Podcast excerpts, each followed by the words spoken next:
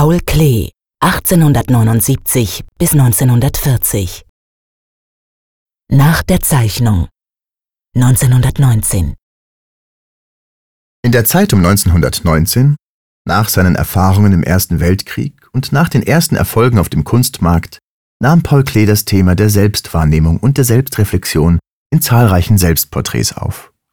Das bekannteste unter ihnen ist Nach der Zeichnung oder Versunkenheit, wie er es auch nannte. Klees Thema war hier weniger die Reflexion über die Rolle des Künstlers, als vielmehr die Selbstdarstellung eines nach innen schauenden, meditierenden. Der Künstler blickt nicht mehr nach außen, sondern schaut in sich hinein. Die Augen sind festgeschlossen, die Ohren fehlen. Keine äußeren Störungen und Einflüsse können ihn von seiner Meditation ablenken. Diese Zeichnung ließ er auch als Lithografie umsetzen und in großer Auflage drucken. Die Abzüge wurden zum Teil von Hand koloriert.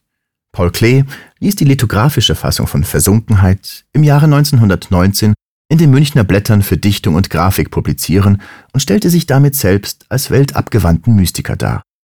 Dieses Image wurde von ihm selbst forciert und von ihm im Vorwort seiner ersten Biografie festgeschrieben. Diesseitig bin ich gar nicht fassbar.